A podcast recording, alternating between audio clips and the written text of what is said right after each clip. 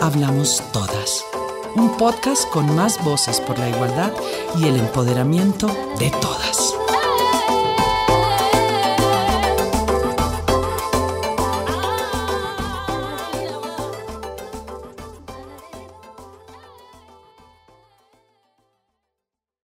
Yo soy Carolina Cuervo, yo soy actriz, yo soy escritora, yo soy pensadora, yo soy empresaria, yo soy abanderada del pensamiento, yo soy abanderada de las letras, del arte, yo soy hija de mi mamá, yo soy eh, mamá de Inca, yo soy esposa de Javier, yo soy buena hermana, yo soy buena amiga, yo soy em, eh, la chimba.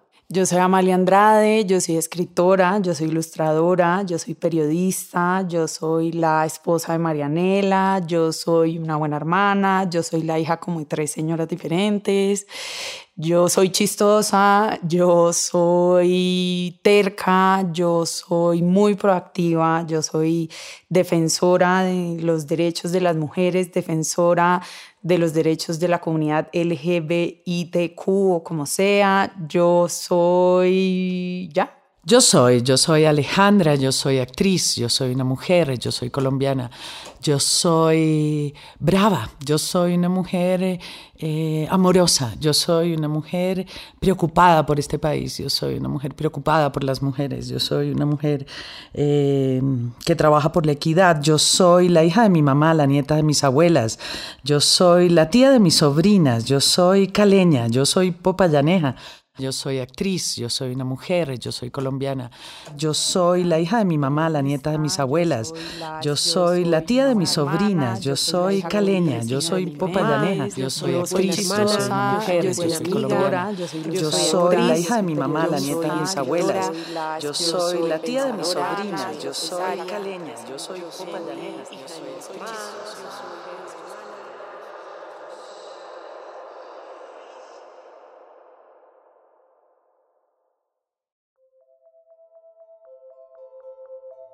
En 1995 nace la Plataforma y Declaración de Beijing, una promesa y un plan de acción concretos para buscar el avance, la consolidación de derechos, la participación y el progreso de las mujeres y las niñas en todas las áreas de la vida humana. Se abordaron temas que siguen siendo claves, sobre los que se ha avanzado en los últimos 25 años. Educación de las niñas, pobreza, medio ambiente, la participación de la mujer en el mercado laboral, la reducción de la violencia contra las mujeres, entre otros. Úpale. Bueno, 25 años atrás creo que estaba em, siendo protagonista de muchas telenovelas, estaba en el ojo público, estaba angustiada de, de hablar de quién era yo, estaba eh, oprimida con los periodistas y, digamos con, el, con la necesidad que tenía la gente de que dijera eh, que tenía una inclinación sexual diferente. Em, en ese momento me sentía en el curubito, sentía que podía decir lo que fuera y cuando dije lo que realmente tenía dentro de mí, me di cuenta que tenía exactamente los mismos eh, estereotipos y las mismas eh, ideas alrededor de la homosexualidad que todos los colombianos, porque había sido criada por mi madre y mi padre y por esta sociedad y tuve que eh, reevaluar toda mi vida. Em, yo recuerdo que en en, el 95 tenía 15 años, es decir, estaba eh, en un despertar eh, adolescente interesante, un despertar de la sexualidad, eh, también estaba en el ojo público porque hacía parte de un programa infantil que se llamaba Okidoki y era un programa famoso que tenía repercusión, digamos, y reconocimiento. Y tal vez en ese momento yo sentía que podía hacer todo lo que yo quisiera en el mundo, es decir, había como una ambición eh, propia de la adolescencia, donde uno cree que puede hacer todo.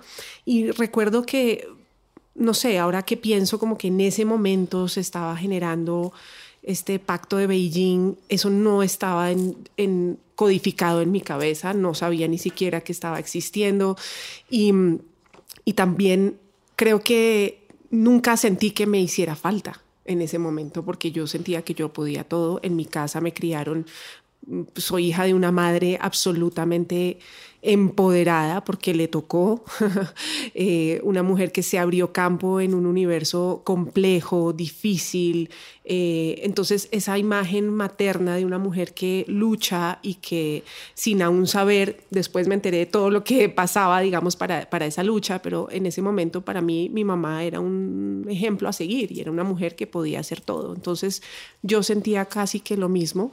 Eh, como yo puedo hacerlo y, me sentía muy libre. Creo que la libertad de la adolescencia es algo que, pues que uno la batalla con los papás porque no lo dejan hacer ciertas cosas, pero eh, esa libertad y ese impulso estaban y existían y en mi casa nunca fue castrado.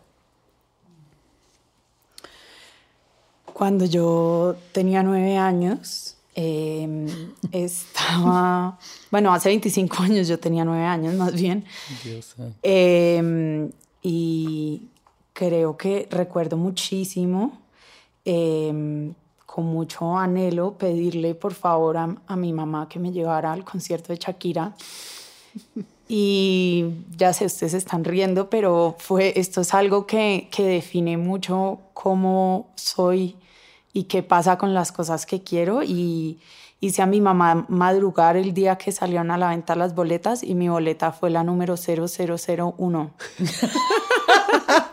Eh, y desde ese momento creo que todas mis pasiones y todas las cosas como que he perseguido con anhelo ha sido con ese mismo fervor. A los nueve años también creo que fue el momento donde en, un triste em, despertar de niña también me di cuenta que al parecer vivía en un mundo donde existía, la ropa tenía género, me parecía muy loco que existiera ropa de niño y ropa de niña. Yo no me sentía muy cómoda en esos vestidos noventeros que tenían como cuellos y menos en Cali, hacía calor eh, y cuando iba a, a, los cumpleaños, pues esto era la, la, ropa que debía usar y recuerdo como por esa edad pelear mucho con, con mi mamá por, por ese tema de, de, ponerme vestidos y de no entender cómo es que existían género. Para mí solo existía ropa, no entendía por qué yo no podía ir a esas fiestas donde en verdad lo que hacíamos era jugar y correr y ensuciarnos, porque yo no podía ir en pantalones o en jeans como iban los niños y me, me tocaba hacer como ciertas cosas. Entonces creo que es un despertar igual de una identidad grande para mí. A mí me criaron diciéndome que podía hacerlo todo. Mi papá sabía que iba a pagar la universidad de todas sus hijas y que él nos iba a dejar preparadas para, para la vida. Él nunca, nunca en mi casa fue, ojalá y te cases bien con fulanito y ese tipo de cosas nunca sucedieron. Em, pero sí recuerdo grandes periodistas, recuerdo a Margarita Vidal. Eh, que además era de mi colegio, del Liceo en Alcázar, una mujer inteligentísima, sensacional, que nunca decía una palabra em, en el lugar que no era, una mujer de una gran influencia en el país. Recuerdo a, mm, y esta pues por supuesto de años, de años antes, pero em, a la Gloria Valencia. A Gloria Valencia de Castaño, eh, una una mujer también de una inteligencia y de una belleza impresionantes. Así que yo crecí como con esas imágenes de, mujeres eh, empoderadas que tenían voz y voto, que hablaban y que tenían sus propios programas. Eh, así fuera Naturalia, yo la recuerdo mucho y la tengo, digamos, siempre fue como un imaginario, una mujer que para mí era importante, pero estaba tratando de pensar que realmente las mujeres en la vida pública eh, eran muy pocas. Seguramente debían haber ministras y debía haber todo tipo de, de, mujeres en la política, pero realmente debió haber un 5% si acaso. Y, y, yo no las vi, pero lo que sí recuerdo Mm, claramente fue ver trabajar a mi abuela. Mi abuela se separó cuando nadie se separaba, se separó en Popayán, no le perdonó al abuelo sus infidelidades y era una mujer preciosa, así que le dieron un puesto a mi abuela en Popayán. Y mi abuela trabajaba desde que yo era chiquita y usaba cosas muy especiales, cosas indígenas y, y, y, bueno, un tipo de joya muy diferente. A mí me encantaba vestirme con su ropa, me parecía que ella era una mujer de mundo, interesante, así que digamos que yo y vi a mi madre trabajar día a día, porque nunca alcanzaba, para cinco hijos eso nunca alcanzaba. Así que ella trabajaba día a día y creo que hubiera sido una gran empresaria, pero que en ese momento no estaba, no era bien visto, no estaba tomada en cuenta la voz de las mujeres. Creo que mi madre hubiera sido una, una, hubiera hecho una economía del hogar muchísimo mejor de la que hizo mi padre, pero no, no, no se suponía que lo hiciera, ¿no? Yo tuve una abuela por el lado paterno de una mujer, fue una mujer que murió ya muy vieja, pero con una energía siempre impresionante, tuvo 11 hijos y con una capacidad de reírse del mundo y de la vida en general muy grande. Yo siento que mi sentido del humor parte y nace esencialmente de mi relación con mi abuela. Y siempre he creído que el tema generacional tiene que, o sea, la relación que existe entre las generaciones tiene que tejerse por lado y lado. Es decir, tiene que haber mujeres eh, viejas que estén dispuestas a conversar con mujeres jóvenes y mujeres jóvenes que estén dispuestas a conversar con mujeres viejas. Y mi abuela nunca tuvo problema en sentarse en un lugar donde hubiera muchos jóvenes y conectarse con ellos. Con todos sus nietos se conectó de una manera genuina, como si fuera una amiga más que todo. Entonces, eh, e-, ella fue y ha sido para mí una mujer muy especial. Eh, que quisiera como replicar esa energía y esas ganas de vivir siempre. Por el otro lado está claramente mi mamá, bueno, eh, que es un gran referente eh, de una mujer luchadora, creativa 100% y sobre todo eh, determinada, su determinación. Y en estos días hablaba con la maestra Nidia Góngora y ella dijo una cosa muy bella decía que su voz era su grito y su canto y era la manera como podía mm, decirle al mundo lo que estaba sintiendo y pasando. Y yo siento que la música es una de las herramientas más poderosas, por lo menos las que más me han inspirado a mí eh, en ese grito, ¿no? Como en esa fuerza. Mi familia es un matriarcado, entonces yo crecí asumiendo que, que todas las mujeres eran tan fuertes pero al mismo tiempo dulces eh, y maravillosas como lo eran en mi casa, mi tía.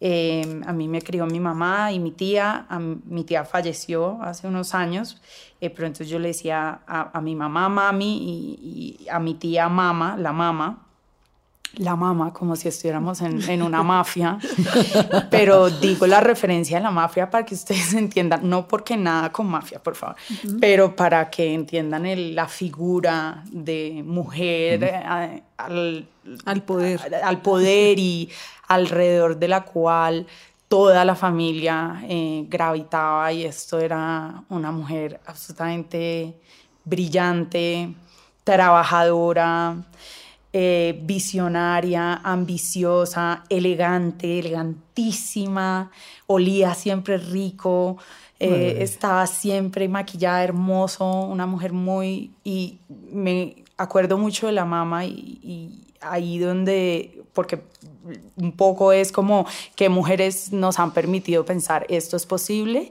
y yo recuerdo que a veces yo iba y le contaba mis ambiciones de niña, como cosas a la mamá. Y entonces, no sé, por ejemplo, a veces hubo una época donde me gustaban los carros, era niña y me gustaban los carritos. Entonces... Ahí le privan. Sí, entonces fui y le dije como, mamá, cuando yo, yo, yo, yo sea grande, cuando yo tenga como 16, mamá, yo voy a ahorrar y yo me voy a comprar un Renault. Y la mamá me voltea y me mira, ¿un Renault? No, Amalia, sueñen grande, sueñen grande. Un BM, un Volvo, un Mercedes. Entonces, y yo, ah, y yo pensando que yo lo que estaba haciendo era como, como un punto medio entre estas cosas y, es, y creo que eh, me enseñó que no, que, que, que hay que soñar eso, que hay que soñar es en grande y que que la, la, vida de uno se materializa también en la medida de hasta dónde es capaz uno de soñar. Eh, entonces sí, ella. Un poco eso es el techo de cristal, ¿no? Eh, el llegar a un punto, las mujeres llegamos a, a, lugares y ahí nos quedamos tranquilas, nos sentimos agradecidas de tener lo que tenemos eh, y no ambicionamos seguir hacia arriba. Así que la ambición, esa característica tan, tan dura para las mujeres, porque una mujer ambiciosa, uy, qué raro, una mujer, esto no deberíamos ser ambiciosas. Así que, que qué buen ejemplo, qué linda, una mujer que se ambicionó lo, y tuvo lo que quiso, ¿no? Sí, y aquí en el estudio donde, donde estamos grabando esto, justo yo tengo enfrente una imagen de un niño Jesús con un tapabocas. Claro. Y quiero, quiero decirles algo y es que cuando rezábamos las novenas en mi casa, hay una parte de la novena que dice, todo lo que quieras pedir, pídelo por los méritos de mi infancia, que nada te será negado. Y en esa parte yo les, yo pensaba también, es como, bueno, quiero la, la Barbie, el yate la Barbie, yo quiero el yate de la Barbie. Eh, entonces eh, era como, mamá, acá es donde pido el yate de la Barbie. Y la mamá me decía, todo lo que quieras pedir. todo, dice muy bien, todo. Y yo, pero ¿cuánto es todo? Todo, todo. Y yo como, wow, pero esto se puede... Y o sea, yo sé ¿Y que... te llegaba? ¿Te llegaba? No, pues evidentemente no me llegaba todo, pero creo Llegó que... la canoa de la Barbie Creo para que también. Ay, pero bueno, hablando de, de, estos 25 años y la diferencia que ha habido en la vida, porque las oigo a ustedes y, y tengo recuerdos de, de, mi infancia tan diferentes, a pesar de venir de una familia de mujeres empoderadas, de venir de una familia donde nos dijeron todo lo pueden hacer, ustedes pueden llegar a donde quieran. Mm, de todas maneras, eh, cuando yo decidí ser actriz, a mí me dijo mi mamá y mi papá, bueno, después estudias algo con lo que puedas vivir, ¿no? Como algo de niños algo que te guste a ti. Y, y, era un poco llevarte a ese lugar de las mujeres, bueno, en mi casa son muchas educadoras, pero más allá es como, estos son los, las tareas y los roles de las mujeres y, ir rompiendo esos eh, estereotipos sin siquiera darnos cuenta, porque muchas de nosotras empezamos a vivir una vida independiente con nuestro dinero, a tomar nuestras propias decisiones, que no fue lo que nos enseñaron a mí en mi casa. Mi mamá me llevaba a comprar zapatos y me decía, ¿cuáles te gustan? Estos. No, pero mejor estos. Y se llevaba los que a ella le parecían. Así que yo siempre le he dicho, carajo, me has debido dejar decidir porque a mí me cuesta, me cuesta tomar decisiones. Siempre estoy pensando, ay, pero si hubiera hecho, si hizo peso, si, ¿no? Eh, de pronto es porque tienes algo en Libra, pero después hablamos. Sí. Yo soy librana y pero, te puedo decir que pero, eso es por ahí. Pero, pero digamos, todas estas luchas de las mujeres por aprender a decir que no, por aprender a decir que sí, por eh, todos estos caminos que nos han tocado emprender de manipulación, por no tener el poder. Digamos que las mujeres tenemos también mucho que trabajar alrededor de estos, eh, de esta manera en que hemos, yo por lo menos siempre supe que mi mamá manejaba la casa, pero que le hacía ver a mi papá que era él. Y, de, y este tipo de cosas eran las maneras de llegar a donde tenían que llegar, porque no tenían otra manera de hacerlo. Así que hay que romper, digamos, todos esos estereotipos de mujer que también tenemos, de víctima de, de no, pero mira, si es que si me... No, esta, esta cosita de cómo conseguir las cosas, precisamente porque nunca tuvimos el poder. Pero creo que cuando uno piensa en esos derechos que hace 25 años eh, se escribieron, yo siempre que los leo digo, pero Dios mío, si esto es, pero porque esto es un derecho, tener una vida digna, pero esto no sería lo normal, eh, ser las que somos, eh, que Pues tenemos derecho a, a nuestra, el desarrollo de nuestra libre personalidad. Perdón, eso es un derecho.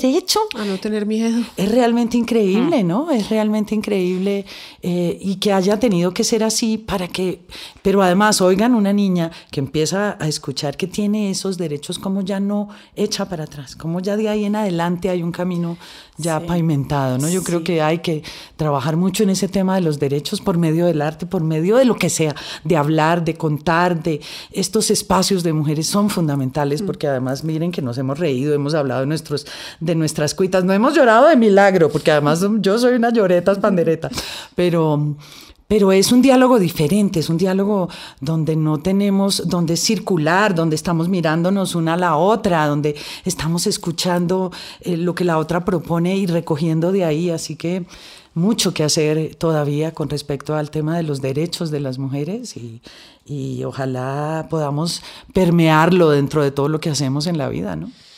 Hay, hay, un, hay un punto que también me parece interesante que se que podríamos mencionar y es que también nos han, nos, han enseñado un poquito que eh, no podemos ser todo.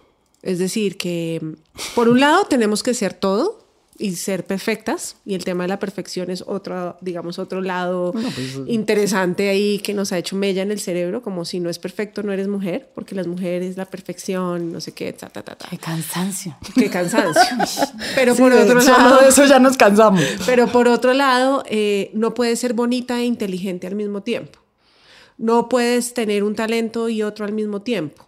No puedes ser mamá y ser exitosa en tu trabajo al mismo tiempo. Hay una tienes que escoger, tienes que aprender a escoger qué es lo que tú quieres, sin entender que uno puede ser todo. Y ahí vuelvo al tema de Shakira, o sea, ella pudo ser todo y ha sido todo. ¿Por qué no se puede ser todo? Carolina, tú y yo ya hemos hablado de esto y no me parece justo que seas tú la que estás poniendo aquí este tema. Porque Te está quitando todos Porque para la gente que de pronto no conoce muy bien a Carolina Cuervo, yo quiero decirles que esta persona, uno, actúa súper bien. Dos, canta divino. Tres, sabe bailar. Cuatro, es escritora que se ha ganado premios. No me parece justo. Yo a duras penas sé dibujar y escribo de milagro. Dos, tú tienes como cinco talentos. Entonces no me parece. Pero cuando decidí sacar mi primer libro, fue una lucha que los intelectuales, hombres la mayoría, dijeran, ah, es que sí escribe. ¿Por qué? Porque era actriz. Y ahí hay una discriminación, o sea, no puede ser actriz y escribir. En este país no puede ser dos cosas y es una cosa muy loca. En otros países sí, no es que ella es una artista integral, ella canta, baila, hace en Hollywood, escribe, es productora, que acá no, acá o eres una cosa o eres la otra. Y eso es una manera de limitarte en tu quehacer y en tus aspiraciones. Total. Cierto. Y, me parece muy bonito que, que, hablemos de eso, de todas las posibilidades, de todo lo que, mm, todo, pues sí, de que podemos ser todo, de que no hay que escoger una cosa a la otra. Y también que me parece muy bonito acerca de, de esta, esta celebración de estos 25 años de esta Carta de Derechos a, a, la, a, la, de las Mujeres, es que todas ustedes que estén oyendo esto, sepan que, ustedes, que esto es un derecho, que tienen derechos. Y que si por algún motivo desconocen cuáles son sus derechos, búsquenlos, búsquenlos, hablen con otras mujeres y mm. esto se puede reclamar. Así como uno se gana el baloto, uno va y dice, yo tengo derecho a mi premio. Ustedes tienen derecho a su educación, ustedes tienen derecho a su dignidad, ustedes tienen derecho bueno, a ser las que son, que eso es de las cosas lindas, porque tema, el tema de feminicidio tiene que ver con eso, con las mujeres que no son como los hombres quieren que seamos, y entonces te saliste de, de cintura, ya no eres la mujer, y, y, las matan, tenemos derecho a ser las que somos. Tenemos derecho a vivir. Crespas, pelilisas. Tenemos derecho a decir que no, tenemos derecho a denunciar a nuestros atacantes. A no a dárselo al que no queremos. exacto, tenemos derecho a... Eh, a sentir la, placer. A sentir placer, exacto. La violencia tiene muchas caras. Tenemos derecho a la independencia económica. En fin, es muy importante que sepamos que, que eso está ahí y que también hay organizaciones, eh, no solamente amigas, personas humanas, sino organizaciones a las cuales se puede acceder para... Eh, tramitar el derecho, ¿no? Pero eh, debo decir que esto sí tiene que ver con lo que dijo Aleja, porque creo que eso la ambición también habla mucho con el merecimiento, con esta sensación de qué merecemos las mujeres, cuánto merecemos las mujeres, con qué nos hacemos correspondientes. Y un poco lo que ella me estaba diciendo ahí era, mereces todo, mereces todo lo que tú sueñas, lo que deseas, lo que quieras ser, todo lo mereces. Y, eso me parece una, una enseñanza muy bonita. Pues yo, por ejemplo, me impresiono de ver mujeres como Amalia que ya tienen claro este tema de la feminidad y de cómo quieren vivirla en la vida. Yo no, yo no tenía realmente. Em, en estos días estuve arreglando mi biblioteca y me empecé a dar cuenta la cantidad de libros que tengo de mujeres y sobre mujeres y enciclopedias de... Y yo no me había dado cuenta que realmente este era un tema que venía conmigo desde hacía muchos años, pero que poco a poco fui entendiendo que realmente con esa palabra horrorosa de feminista, que era la bigotuda horrorosa que yo no quería ser, em, me fui dando cuenta que era feminista el día que, me tocó ir a hacer un comercial sobre la luz y que querían que los colombianos ahorráramos luz, perdón. Eh, y entonces cuando llegué, el director me dijo, mira, tú vas a desconectar la plancha y... ¿Y qué fue el otro que me dijo? y la nevera o alguna cosa así. Mira, a mí me dio una ira me dio una cosa adentro y ese pobre hombre le tocó aguantarse que le dijera, mire señor, yo nunca he usado la plancha, ni la voy a usar. Yo uso el celular, uso el computador y yo desconecto el celular o el computador. Pero es que eso lo va a hacer Ramiro Meneses. Pues que Ramiro Meneses desconecte la plancha. Porque a las mujeres no nos pueden seguir poniendo en el lugar de la cocina ni en el lugar de la casa. Porque ¿qué es esto? Y realmente ahí me di cuenta que yo ya tenía inmerso en mí todos estos sentimientos de que esto no puede seguir siendo igual y que yo no me voy a seguir dejando en la vida eh, poner en el lugar que a los hombres les parece que debemos estar. Ese, posiblemente ese día dije, ay carajo, sí soy feminista. Pues es que yo creo que a mí me tocó una, una, o sea, yo crecí con donde el feminismo ya estaba incursionando. Eh, digamos como en los discursos pop o en, las figuras. Entonces yo recuerdo mucho una película que es tal vez un chick flick, pero aquí dato curioso o, comedia romántica más bien, perdón, usar ese anglicismo. Ay, Dios mío. Eh, una comedia romántica, hay muchas comedias románticas de los 90 eh, que están basadas en grandes obras de, Shakespeare. Em, una de ellas, eh, voy a volver a decir el anglicismo y ustedes me corrigen, eh, pero The Taming of the Shrew. Eh, la, no, eh, ay, ahora se me fue en Yo no la vi. Sí. La, la, obra se llama The Taming of the Shrew de, de Shakespeare que no recuerdo. Pero ¿cuál es la película? La película.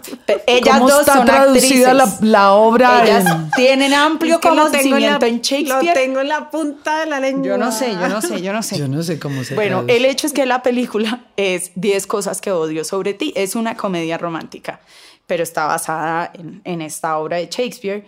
Em, y es maravilloso porque la protagonista, pues que es una adolescente, como las comedias románticas de la época, es feminista y ella lee libros feministas y sale buscando los libros en, en, la película, yendo a la em, librería, comprándolos, peleando con su interés amatorio, porque el interés amatorio era muy machista y ella le dice como no, eso a mí no me gusta. Entonces eh, yo crecí con esto y obviamente está haciendo una película que ustedes tienen que ver que vi en cine como ocho veces en cine y además porque cómo funciona el feminismo es un poquito medio em, religioso en el sentido en que una vez uno lo descubre, uno quiere meter a todo el mundo a que lo descubra también.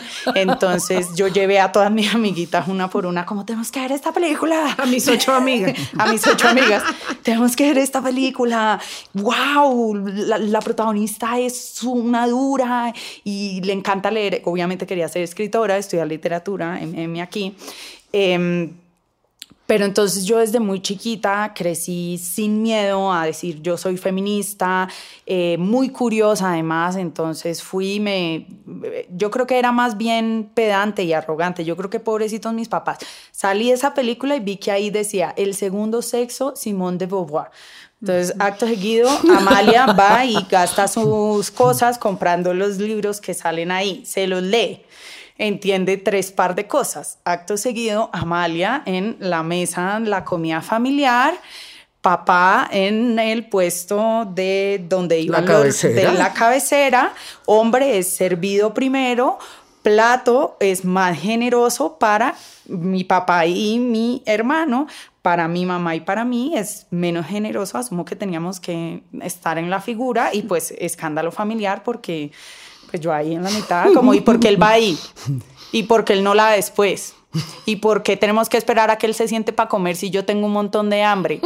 Y usted, doña Amanda, pobrecita mi mamá, pero comencé a cuestionar mucho. Pero ahora eh, entiendo, porque realmente cuando hablamos de referentes, mira, eh, para mí en mi infancia no hubo ningún referente en ese sentido. Yo no vi ninguna película donde una mujer decía, wow, las mujeres lo sentías, lo vivía en mi casa, pero nunca lo vi. Pero Alejandra, tú, para mí, o sea, yo tengo fotos en mi celular de tu personaje en café y yo era como, así es como yo me quiero vestir. ¿Tú te acuerdas cómo te vestías? Claro que me Era una mujer súper empoderada, una mujer pantalones, de, pantalones trabajador. O sea, tú no sabes la cantidad de veces que yo me puse camisas ochenteras con jeans y me miré al espejo y me dije, ¿será que me veo como Alejandra Borrero? La respuesta era no, pero yo quería, yo quería. Pues te quiero decir que mucho de ese vestuario lo llevé yo, lo llevábamos nosotros. Era, era una mujer trabajadora, muy poderosa eh, visualmente. Entonces yo creo que eh, las, mis, mis peleas a, favor de los derechos de, de la mujer fueron desde muy chiquita, muy chiquita. Yo desde muy chiquita le dije a mi mamá, yo no voy a ver eso de que juguete para niño, juguete para niña, eso es la misma ropa. Sí, eh, cuando estábamos comprándole la ropa a mi hermanito había una camiseta que me gustaba, era como hecha y eso. Eh, y hoy en día igual, yo es como que ah, ya vi la sección de mujeres, no, no hay nada lindo. Voy a la sección de hombres, que eso no tiene género, es la misma vaina. Entonces, Qué belleza. Yo recuerdo a mi madre, a mi hermana mayor, que era y que siempre ha sido una mujer muy aguerrida, decir: Mamá, yo no creo que la Virgen sea virgen. Esto se generaba, pues, los escándalos más brutales porque empezaba desde ahí. ¿Cómo así? ¿Cómo así que la Virgen era virgen? Pero si tú al y esto eran unas peleas de horas y horas y horas y tenía que ver exactamente con eso, con, con esa posición que tenemos de virginales, de todas estas cosas que, que después fuimos rompiendo cada una de nosotras, ¿no?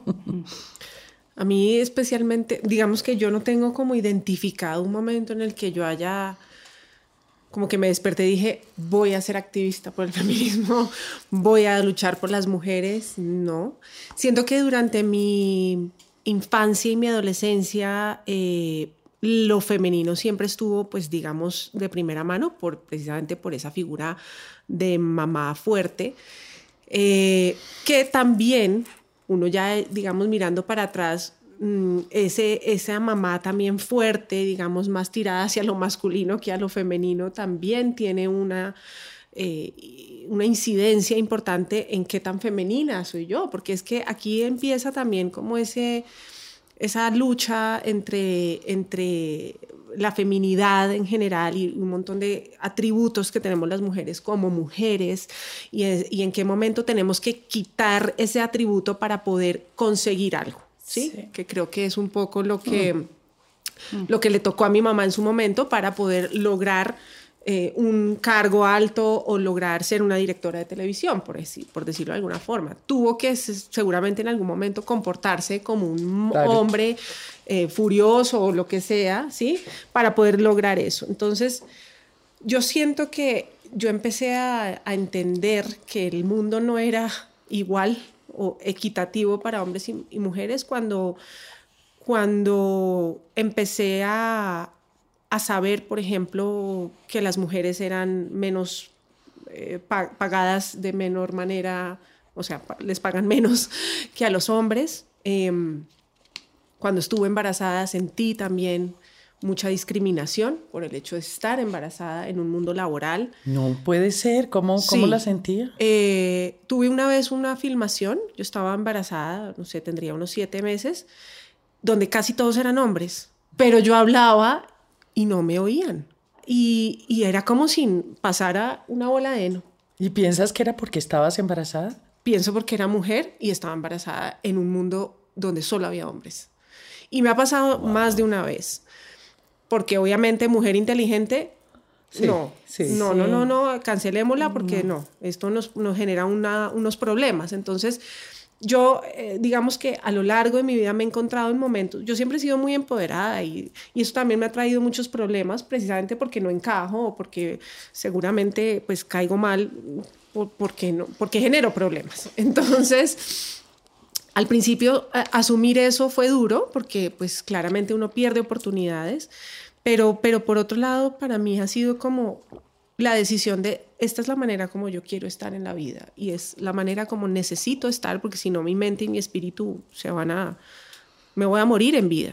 Pero eso sí ha acarreado y ha traído problemas, em, digamos, eh, mm, en el entorno, por decirlo de alguna forma. Yo sí siento que el feminismo en mí eh, es fuerte, pero no soy radical, no me gusta ser radical. Amo los hombres también. Toda mi vida he estado, digamos, vinculada con universos muy masculinos. Mis amigos del colegio, todos, casi todos eran hombres. Eh, los necesito, me gustan. Eh, pero sí soy abanderada en temas, en temas, digamos, de equidad cuando se trata de eh, el trabajo, cuando se trata, después de haber sido mamá, también en temas de sexualidad y reproducción. Eh, todo ese tema también es muy, muy importante para mí. Bueno, pero ahí estás diciendo, justamente estás hablando de ese imaginario de que las mujeres feministas no aman a los hombres y realmente no, se trata de eso, se trata de igualdad de oportunidades. El feminismo eh, se, ha o se convirtió en, un, en, una, en una cosa miedosa y oscura porque era como la manera más más interesante de seguirnos teniendo en cintura, ¿no? Así que, ¿qué elementos innovadores eh, he podido, digamos, disfrutar en este momento eh, donde las mujeres tenemos los derechos que nuestras mamás ni nuestras abuelas tuvieron? Em, y debo decir que esto viene desde, desde que era chiquita, ¿no? Yo veía a mi hermano que tenía un montón de privilegios, que no tenía que cambiarse para ir a misa, que no tenía que vestirse de otra manera, pero además había algo que me molestaba profundamente y era que él podía sacar el pipí y orinar en cualquier parte y yo me tenía que bajar los calzones. Así que un día cogí y corté unos calzones y traté de hacer pipí sin bajármelos a ver si podía funcionar. Y eso es un poco esa necesidad que tenemos de, momento, pero porque esto es así para nosotras y para ellos diferente? Eh, el tema del inodoro, como éramos cinco mujeres, pues eh, él tenía su propio baño y nosotras cuatro uno solo. Entonces esto era una cosa, eh, digamos, difícil. y, creo que que de las cosas importantes es pensar que tenemos un espacio más grande ahora las mujeres. De alguna manera nosotras jugábamos en la esquina de la cancha y los hombres tenían la cancha. ahora siento que la cancha se ha dividido de una manera diferente y puedo jugar un juego diferente. Sin embargo, les quiero contar que mm, he estado viendo antes de que empezara la pandemia, empecé a ver parejas gays en mi barrio caminando y andando con bebés. Y siempre volteaba a buscar dónde estaba la mamá. Estos dos tipos y dónde estará la mamá. Por esa imagen de que los, los hijos son de la mamá. Y de pronto me empecé a dar cuenta que eran parejas de hombres con hijos, con hijos recién nacidos.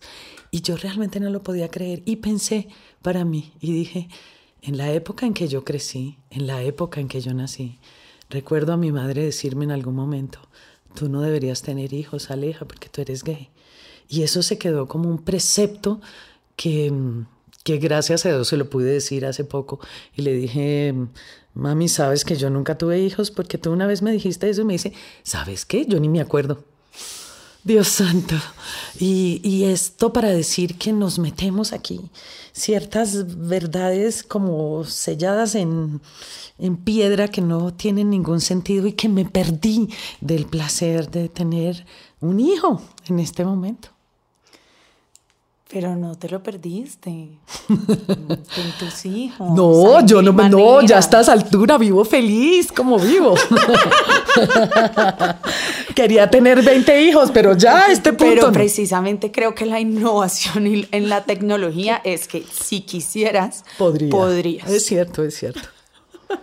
Yo a mí me parece tal vez que es gracias al desarrollo de, Internet y de la conectividad que me han permitido y que creo que a muchos nos han permitido acceder sobre todo como a conocimientos y a nuevas líneas de pensamiento que, que antes tenían una difusión mucho más lenta y que a lo mejor solo hubieran llegado primero em, en ciertos eh, como campos académicos, es decir, conocimiento que hubiera sido, imagino yo, eh, muy privilegiado y que ahora se habla más desde las narrativas personales, porque creo que lo que ha facilitado el Internet y las redes sociales es esta profusión de narrativas personales que aunque a veces... Eh, puede ser muy cansón porque no, no quiero saber exactamente qué comieron en todas sus comidas del día. eh, Por favor. Eh, a veces también es muy bonito ver los viajes eh, y las vidas de, de diferentes personas y, encontrar en, en, alguien en un lugar muy lejano en Australia eh, cosas inspiradoras, puntos en común, eh, conexiones íntimas y profundas. Y creo que en, en esas narrativas personales, para mí ha sido muy bonito entender el género precisamente como una cosa no necesariamente binaria, como no necesariamente masculino o femenino, sino como una donde hay grises, o sea, donde puede haber una mujer muy muy femenina, una mujer no tan femenina o una mujer masculina y que y no por eso no es mujer y que todo eso es válido, pues yo crecí en Cali eh, donde la feminidad es todo, las caleñas son como las flores, claramente. que vestidas van de mil colores. pero sí, que vestidas van de mil colores, eh, pero pues precisamente esto de vestirse em, con vestidos y todo eso, eh, pues o sea, cuando uno es adolescente, uno de alguna manera u otra también quiere encajar. Em, para mí tengo muchos recuerdos de ver televisión eh, y verlas a ustedes dos. y, aquí pensaba, aquí sentada estoy pensando como, Dios mío, es triunfé. O sea, estoy con Alejandra Borrero y no, pero triunfé.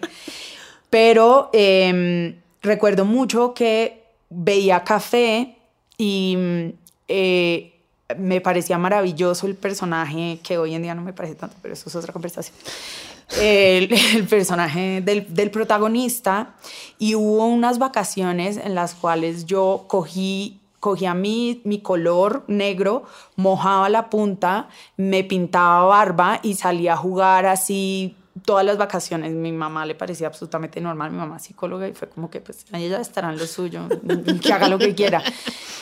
Y, y hoy en día entender como gracias a, la tecnología y a todo esto, eso que en mí, que yo puedo ser una persona que no necesariamente tiene que cumplir ciertos patrones de cómo se supone que se debe que deben ser las mujeres, que deben actuar las mujeres, sino que dentro de mí está esa niña que jugaba a ser niño y que pero y que todavía soy yo, a veces me he visto y quiero verme más masculina, a veces me quiero pintar la boca de rojo y ponerme tacones y que eso está bien, ha sido como me ha cambiado mucho la vida.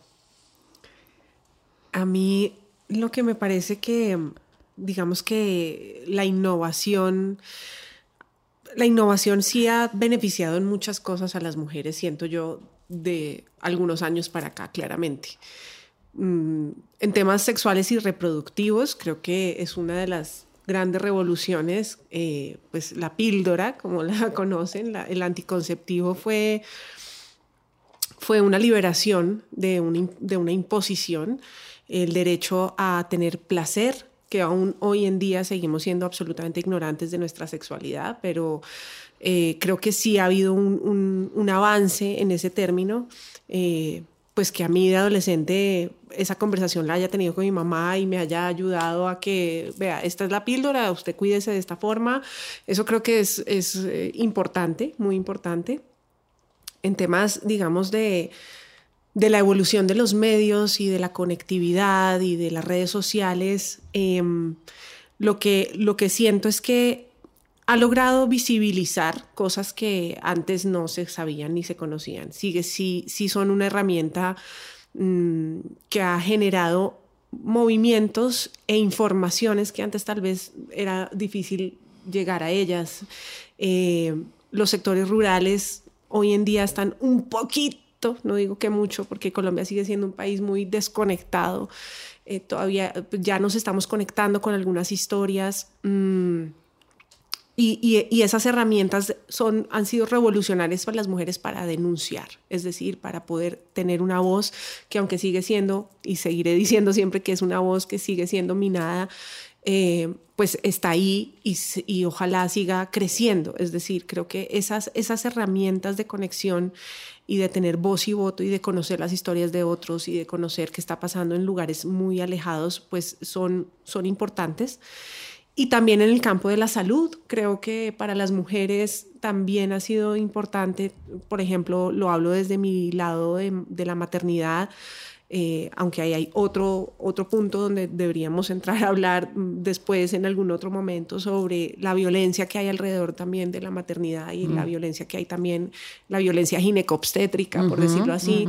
Eh, pero sí, obviamente, el índice de muertes de mujeres pariendo pues ha disminuido notablemente gracias a la tecnología, a la innovación y a los estudios científicos, ¿no? Bueno, pero también quería decirles que con este tema de la pandemia han pasado cosas pavorosas en las mujeres. Así que si antes teníamos una estadística de que cada tres días una mujer era asesinada por su pareja o por su expareja, hoy son tres mujeres al día. Tres mujeres al día asesinadas.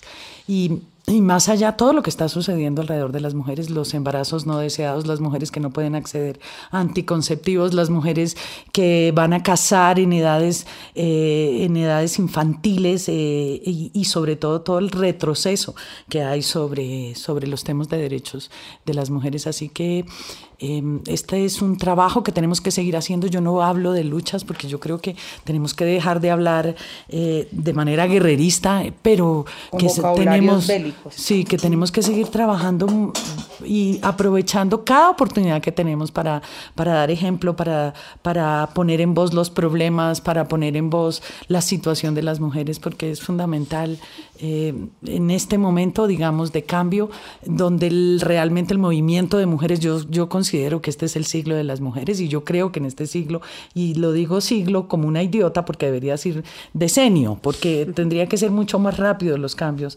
pero con este tema de la pandemia el cambio se ha retrocedido mucho, mucho, mucho.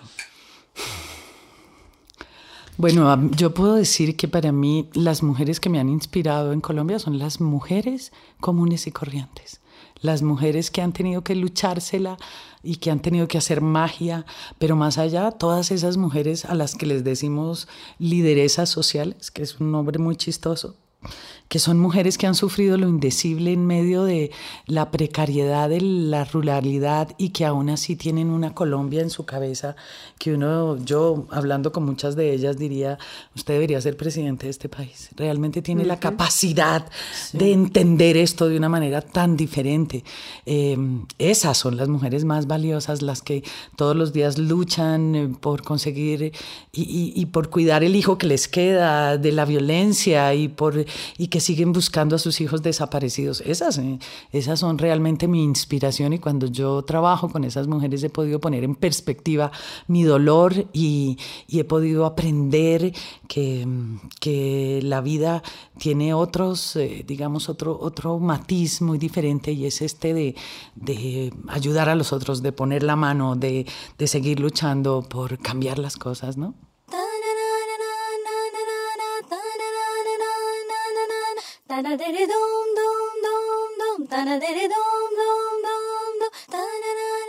Yo creo que la herramienta más maravillosa es el arte. Yo creo que la herramienta de la metáfora, de la poética, genera una manera diferente de ver la vida. Y yo les digo, sean creativas, piensen de otra manera. Infórmense, lean, vayan a ver eh, música, usen el Internet si lo tienen como una herramienta de conocimiento y no de exposición. Cuando ustedes usan su voz para cambiar algo en su familia, en su hermana, en su hermano, en los vecinos, en los amigos, en el colegio, en la universidad, en el barrio, y eso genera cambios. Y realmente en las mujeres está la posibilidad de crear otro mundo.